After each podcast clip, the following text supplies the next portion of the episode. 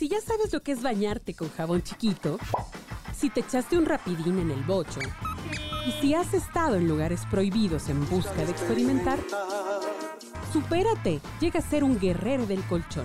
Aquí te vamos a dar toda la información. Escucha La Orgasmería de Barrio con arroba tulipangordito y la banda de Sexpertos.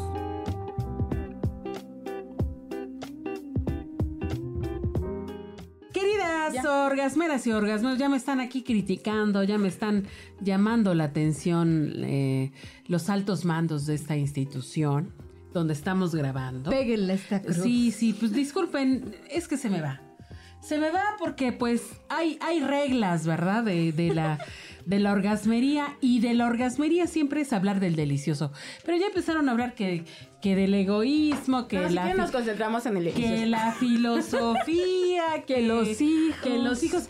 Y pues no, o sea, yo en este momento no quería hablar de los hijos, nomás quería hablar del delicioso. De cómo se hacen Pero- los hijos. Por ejemplo, yo tuve en la mañana una autoestimulación muy rica. Ni siquiera se puede hablar de eso. Ay, mira qué bonito. Y que no había tenido hace dos meses. Ay, qué sabroso. Porque sabía que ibas a venir a la orgasmería. Dijiste, Hoy, voy, hoy voy, es voy a preparar, voy preparada, voy voy No, voy tuvo que ver con un... Fui al jazz ayer. O sea, tuvo que ver un- con un montón de estímulos y lo logré hoy en la mañana. Y yo dije, y lo logré algo que no había logrado en años, que fue multiorgasmo combinado con orgasmos sensoriales y vaginales y, y este, y de clítoris. Y fueron tres seguidos. Entonces fue como, wow. Y seguía es que así, o sea, yo, Eh, y, o sea, y fue estamos wow. pensando nosotros sobre cuándo logré eso. ¿En qué momento?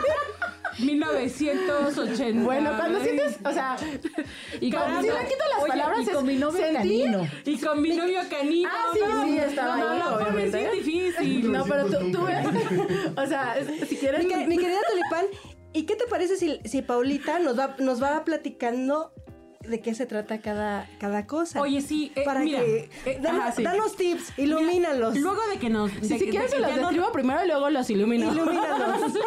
Luego de que ya, ya nos ¿Quieres regañaron aquí y, y tú empezaste a decir que no, que el sexo tántrico, Sí. que sí se puede. Ah, sí, sí fue. No, Totalmente. ¿Nos podrías dar alguna orientación en ese sentido? O sea, ¿qué es el sexo Mira, yo, tántrico? yo no soy profesional danos ni sexóloga. luz, Sí, Paulita. ¿A dónde yo no va? soy profesional ni sexóloga, ¿vale? Este, les recomiendo mucho que sigan a Mamá Casquet, que es una periodista española que promueve mucho la sexualidad, la liberación de la sexualidad. O sea, de verdad, eh, es donde este dije, ya yo sí he hecho eso, he hecho eso, y ya. Y este, a algunas sexólogas sí nunca lo han hecho. Yo lo hacía de manera muy natural porque yo soy muy kinestésica. Pero, este, el, el asunto del tántrico tiene que ver mucho con la conciencia de tu cuerpo. Muchísimo. O sea, está muy ligado con la respiración, con ser consciente de todo lo que le está pasando a tu cuerpo y el disfrute. Que el placer no está concentrado en el genital, está concentrado en toda la piel. El órgano más grande O que sea, ¿qué tenemos. dices que los sentidos. Todos los sentidos sentidos. tienen que estar conectados. Cuando tú haces ese nivel de conciencia y si lo acompañas, por ejemplo, con una musiquita que te guste, que, que probaste algunos sabores, tú ya estás experimentando algún tipo de sexo tántrico, aunque no estés consciente. O sea, yo no estoy entrenada como tal, sino he ido identificando y dije, ah, es que esto lo hago, esto lo hago. Y resulta que justo tú te metes eh, a- en YouTube y buscas sexo tántrico. Y, y, por ejemplo, yo uso muchas meditaciones justo para mi ansiedad. Y cuando se fueron bajando mis crisis continuas de ansiedad, un día descubrí que ya no me había estimulado en mucho tiempo. Un día descubrí que empecé a sentirme excitada con una, un- una meditación para dormir, ¿no? Y yo, yo dije, sí, sí será. Y ya me empecé a tocar. Y sí, y logré un orgasmo después de esa vez, había pasado creo que un año sin, sin ni siquiera quererme estimular. Este, y dije, wow, ¿no? Y entonces dije, ah, ya me estoy orientando, o sea, ya antes sí lo hacía, pero con música como que, como más rockera, o sea, como la que me gustaba, pero a partir justamente del trastorno y de, y de que tuve como ahí muchas crisis, pues como que esas músicas ya no me alter- no me provocaban tanto, ¿no? Entonces cuando me vi que me provocó eso y que empecé, lo que hice fue como seguir la respiración con la meditación y ser muy consciente del cosquilleo que sentía y, y de mi sangre y de... Porque eso también me lo da mucho la epilepsia, o sea, soy muy hipersensible. Oye, Entonces eso me llevó justamente a empezarme a tocar respirando y, y yo yendo con la música totalmente. Y, Tú, tú y dices exploté. que no eres experta, pero yo te voy a decir, ma- maestra Pamela, eh, una pregunta. Una pregunta. Una pregunta, maestra Pamela. ¿Sabe, ¿sabe qué me pasa a mí eh, eh, cuando escucho música que me encanta? Sí siento maripositas en el estómago. Como cuando andas enamoradona. Pero es una cosa bien cabrona de que no puedes dormir. O sea, yo no puedo dormir porque ya estuve escuchando esas canciones y estoy tan emocionada de eso. Más o Y, menos es lo Pues mismo. sí puede ser. Y eh, justo te iba a preguntar, ¿y no has probado o tocarte o gritar o, o hacer mucha respiración en lo que estás sintiendo, pero pensando? Porque, por ejemplo, en algún momento de mi vida más joven de los 20, les digo, yo una vez en una película sin X, bueno, no X, les voy a decir, pero es que esto no es para niños, pero la película sí era para niños. Este, era el de Doctor Strange. Me Ok. concentré tanto cuando pasan dimensiones en dimensiones que tuve un orgasmo. Pero fue un orgasmo muy sensorial, ¿no? Entonces, Pero ¿cómo sería el, horar- el orgasmo yo lo sentí, sensorial? o sea, ¿Cómo sería y eso? empecé a sentir es como escalofríos, ¿no? Así, que se amplían. Y, Oye, y no- yo me empecé a sentir así como si me metiera. Es que en las- esas dimensiones, como que pasan muchas texturas y muchos colores. Me empecé a sentir como si yo me estuviera sumergiendo. Imagina, o sea, me estaba imaginando, viendo como si yo estuviera dentro de esas dimensiones pasándome de lado a lado, ¿no? Entonces, en mi, eh, se hacía como mi piel chinita, ¿no? Y, y iba haciendo como esta cuestión de la sangre, que son las cosquillitas que sienten, que van como hacia el flujo, y si fueron esa vez hacia mi flujo vaginal, ¿no? Bueno, hacia, sí, la sangre como hacia mi vagina. Y en los labios, o sea, empecé a sentir como hinchado. Y entonces empecé a imaginarme justo cuando tengo sexo, ¿no? Entonces, estaba en eso, viendo, imaginaba. Y empezó como a fluir esta parte de cuando sientes que como que vas a llegar, como el de de que para, pero sientes una sensación rápida y al mismo tiempo como que retienes. Y yo pues sí, sí, pues empecé a estimular mucho con apretar mi vagina. Y de, tuve un mini orgasmo. Y de me, yo me acuerdo mucho porque le dije, "Ah", ¿no? y mi pareja estaba al lado y dijo, ¿qué te pasó? Y yo, "Ah, lo siento. Y le dije, no grité mucho. Y ya me dijo, no, no, no tanto. ¿Y qué tienes? Y yo, es que tuve un orgasmo. Y ya había escuchado de los orgasmos que puedes lograr por meditación. Nunca lo había como logrado y yo creo que ese día estaba tan relajada, tan feliz y tan concentrada en ese estímulo, porque sí cuando empecé a sentir, sí lo empecé a provocar, o sea, sí empecé a provocar el, el estar apretando y, y- y soltando mi vagina, ¿no? Los ejercicios pero, de queje. Ajá, sí, Sí. los ejercicios, pero estaba tan concentrada en eso que ya cuando llega un momento donde está hablando como con un dios y así, como que se sale, sale, y ahí fue cuando como que terminé yo, ¿no? Y después lo- y yo pensé que grité un montón, perdón, perdón, que eso estoy gritando, perdón. Este, yo pensé que grité un montón porque así lo sentí y ya me dijo, no, no, no, no gritaste tanto. Pero yo sí vi tu reacción y me saqué de onda, o sea, ¿qué te está pasando? Y le dije y no me creía, o sea, y no me cree, ¿no? Y entonces es como, para él no, le, él es muy visual, o A sea, ver, y es como, ronda de no. preguntas, ronda de preguntas, mi querida Jane, no, mi querida este, Michael. Pues justamente este, en esta parte que dices de los gritos, en esta parte rica de, de un orgasmo, de antes de llegar a un orgasmo, estos gemidos, esto, estos gritos que a veces provoca la pareja, digo, ahorita que estamos escuchando a tu, a tu binomio ladrar, justamente, ¿no? Es que me estoy Este, concentrando mucho en eso. Aquí ya va a pasar algo. Sí, exactamente. Invítenme. E- Exactamente, ¿no te pasa eso cuando estás en esta cachondería y que dice el perrito, invítenme? En Sí, sí, esta- ahorita sí está así de... eh, eh. Invítenme a la atención. Ignórenlo, por favor. Entonces esto pasa... Sí, eso es, es el ladridito O sea- fastidioso que hizo al primero y que dijo, no, mejor no. Yo, O sea, el sexo tántrico entonces sería como estimularte por todos los medios, estar consciente, estar consciente de tu cuerpo y de tu placer. O sea, a eso, eso es como el fundamento base de- del sexo tántrico. Estar muy consciente de todo tu cuerpo y tu placer. Y entonces se practica mucho a o sea, los principiantes empiezan con la cuestión de la respiración, ¿no? De controlar la respiración y lograr excitarte. Por ejemplo, es uno de los primeros ejercicios. Logra excitarte, o sea, intenten ahorita. Y de hecho, así respirar e imaginarse, ¿no? Cómo, cómo se siente cuando empiezan a respirar y que estas maripositas, ¿no? Y entonces empezarte a concentrar en eso y solo en eso. Y aunque estés así como en una sola postura, Y entonces esa meditación es, se está volviendo consciente de tu cuerpo y de cómo te excitas, ¿no? Y entonces estás usando la respiración para decirle a tu cuerpo cómo vas. Y después de ahí, pues vale un ejercicio de tratar de hacerlo más rápido, porque conforme nos vamos excitando, llega al orgasmo, la respiración cambia. Nuestro cerebro ya está adaptado a eso, o sea, nuestro cerebro va a reconocer esta parte. Entonces, si tú tienes es- esto de, ah, no sé, con... Es que eso lo hacía mucho. Bueno, lo hago a veces. Por ejemplo, a mí me gusta mucho el chocolate. Pero desde niña. Y yo eso no lo hacía con, con índoles sexuales, pero yo sentir el chocolate en mi boca me causa muchísimo placer, ¿no? Entonces, si tú eres consciente de que algo te causa mucho placer, puedes intentar concentrarte en eso o imaginar eso con tu respiración y vas logrando como esta Oye, conciencia. oye, este Reina, sexo pero, pero, pero eso que, que dices, eso de lograr la concentración, en este mundo de estímulos, en esta ciudad en caótica esta ciudad tan cabrona, que nos quita nuestra que sexualidad. Sí, no manches, sí está, o sea, concentrarte en ti está difícil, Sí. ¿no? Mi querida Jay, tú también haces meditación. Sí, yo hago meditaciones. Bueno, son di- distintas. Se te van a dar fáciles. Hoy que llegues a casa.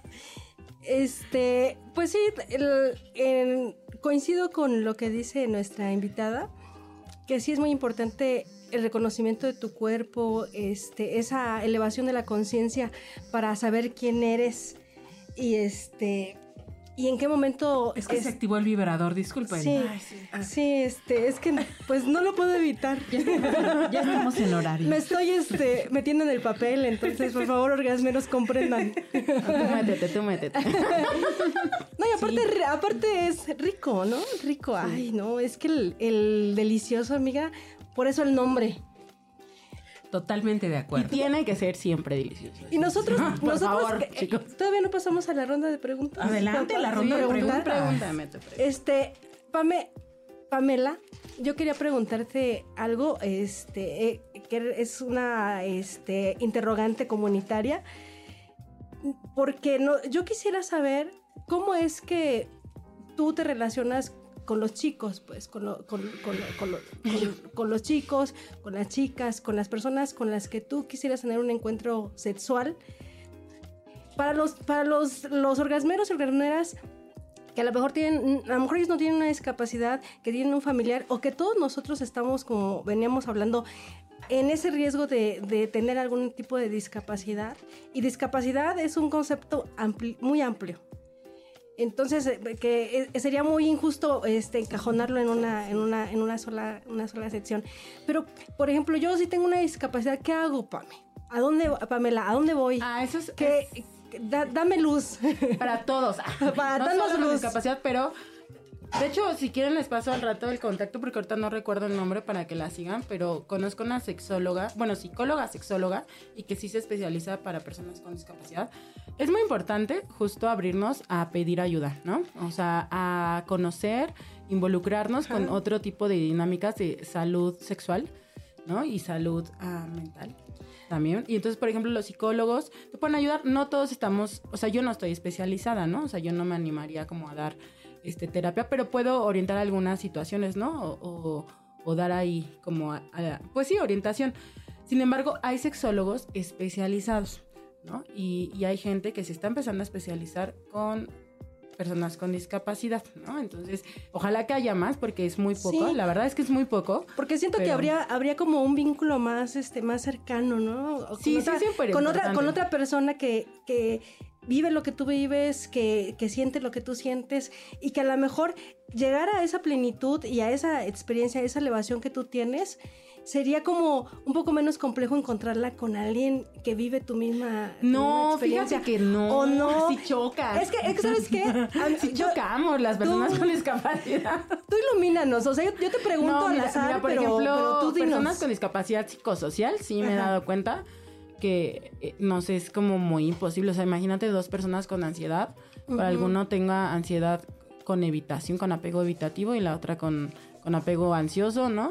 O seguro, aunque sea, y, y se estén provocando a cada rato sus, sus índices de ansiedad, ¿no? Entonces, este, me pasó conocer una pareja con discapacidad intelectual y su pareja con, dis- con discapacidad psicosocial por esquizofrenia y se le detonaba mucho la situación de los celos a- por su personalidad. Era un muy bajo esquizofrenia, la verdad es que lo tenía muy bajo nivel, pero las crisis, por ejemplo, en, en sus relaciones, se detonaban mucho porque él volteara a ver a alguien, ¿no? Y a veces en esta cuestión de la discapacidad intelectual, como decía este mi amiga Angie, este, es que te iba a decir tulipán, pero como que no tuve tanta confianza todavía.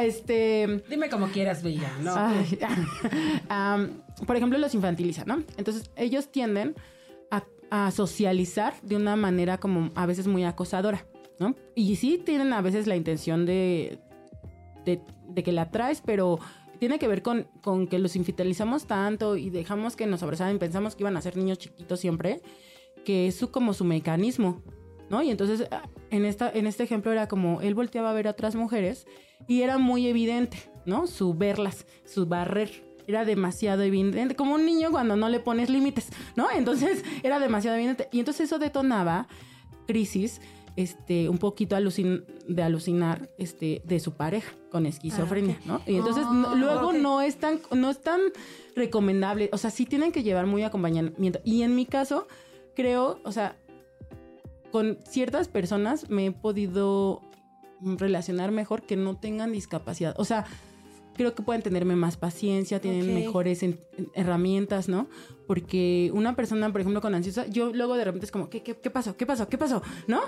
Y entonces otra persona ansiosa es como, ay, ya, cálmate, cálmate, no pasó nada. Y entonces los dos entramos en ansiedad y en Ah, discusión. ¿no? Y nadie, nadie está bien. Y entonces sí necesitas a veces como la otra contraparte. Ok. ¿no? En ese sentido, yo, yo sí creo que no, digo que no haya personas con discapacidad que mejor se entiendan con otras Oye, pero, con pero también están las otras, o sea, las personas que a lo mejor tienen ya una discapacidad, pero no está diagnosticada. Sí, sí. Que andamos navegando con bandera de Yo estoy segura que dos exnovios tienen. No me creen.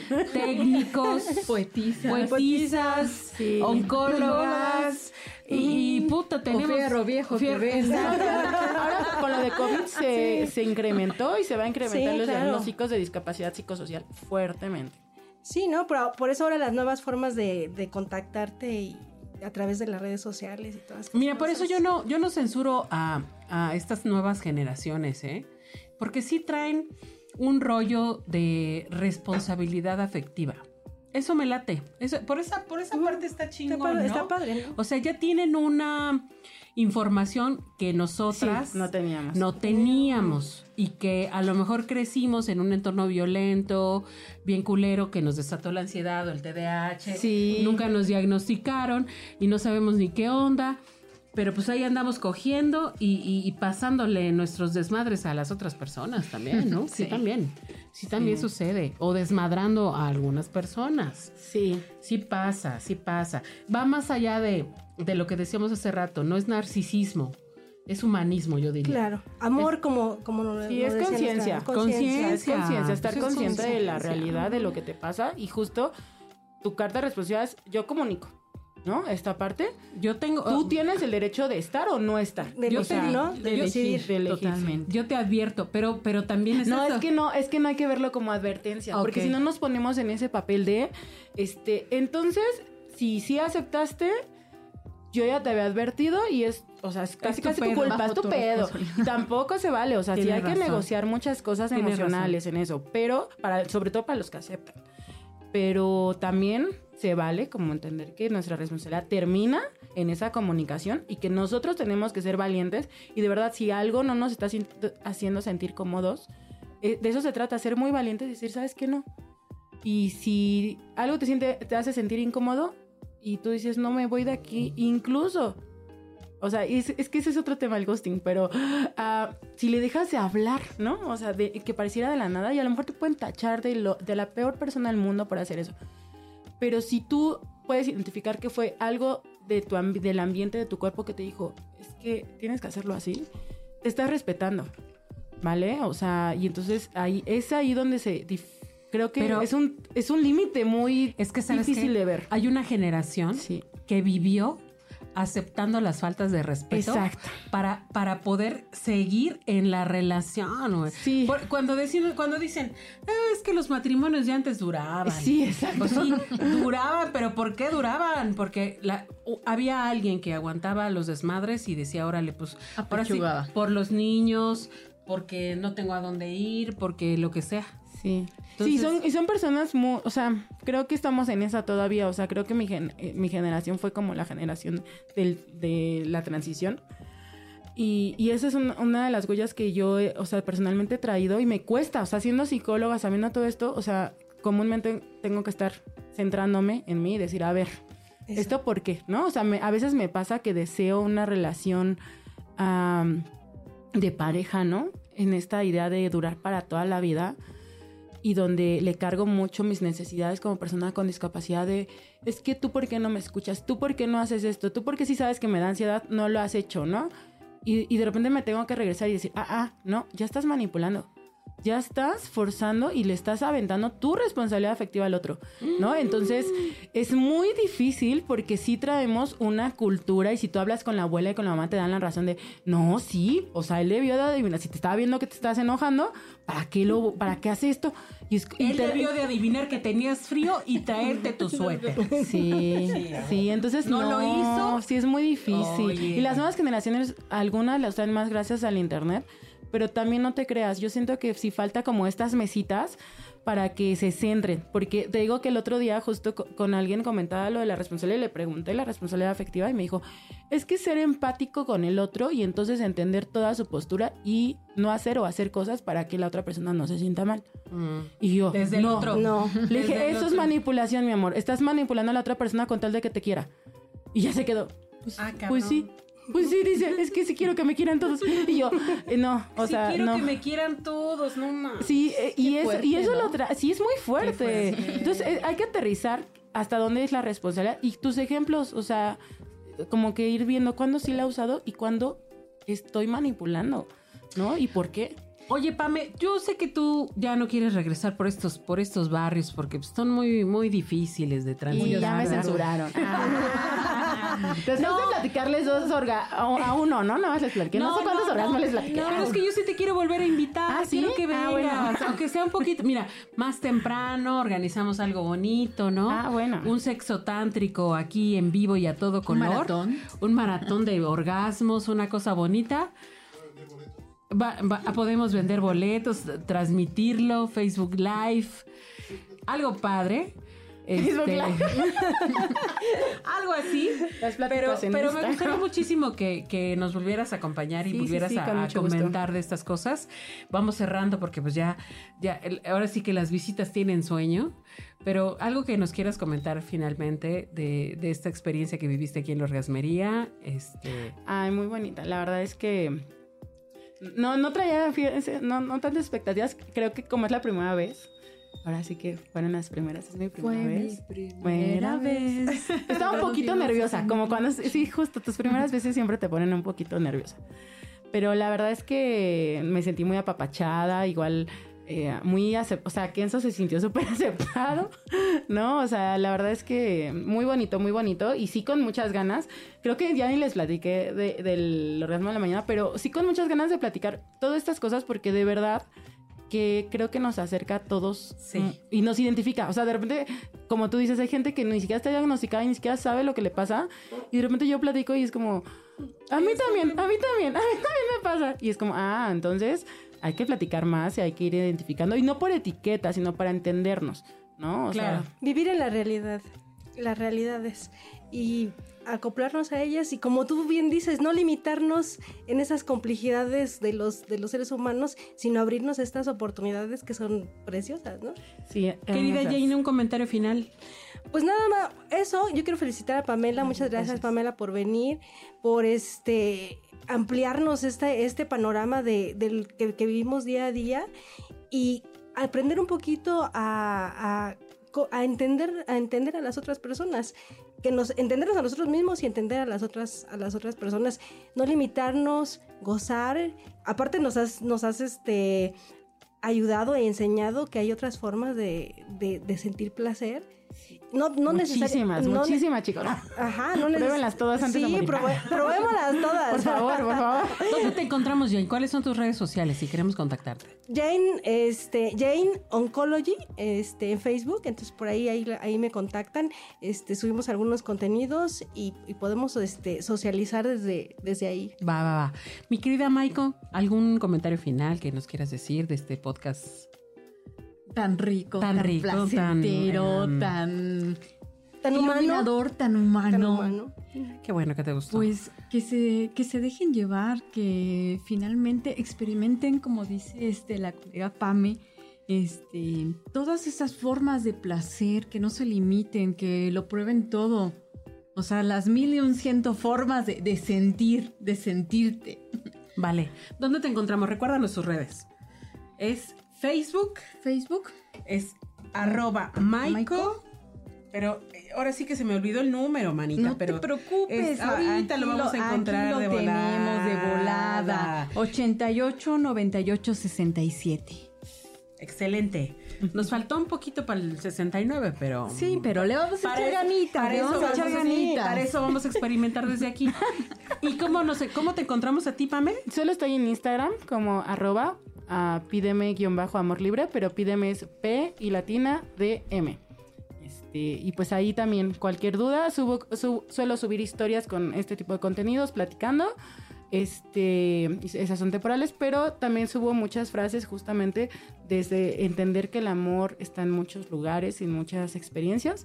Y ojalá, ojalá que les guste. Y de muchas formas y colores. Ay, ya sí. saben, encontremos ahí. Nos vemos en arroba tulipán gordito en Twitter. Ah, no, antes Twitter, hoy X. Antes de que nos cobren. ¿No? Nos vemos en la siguiente o nos escuchamos. Cuídense mucho.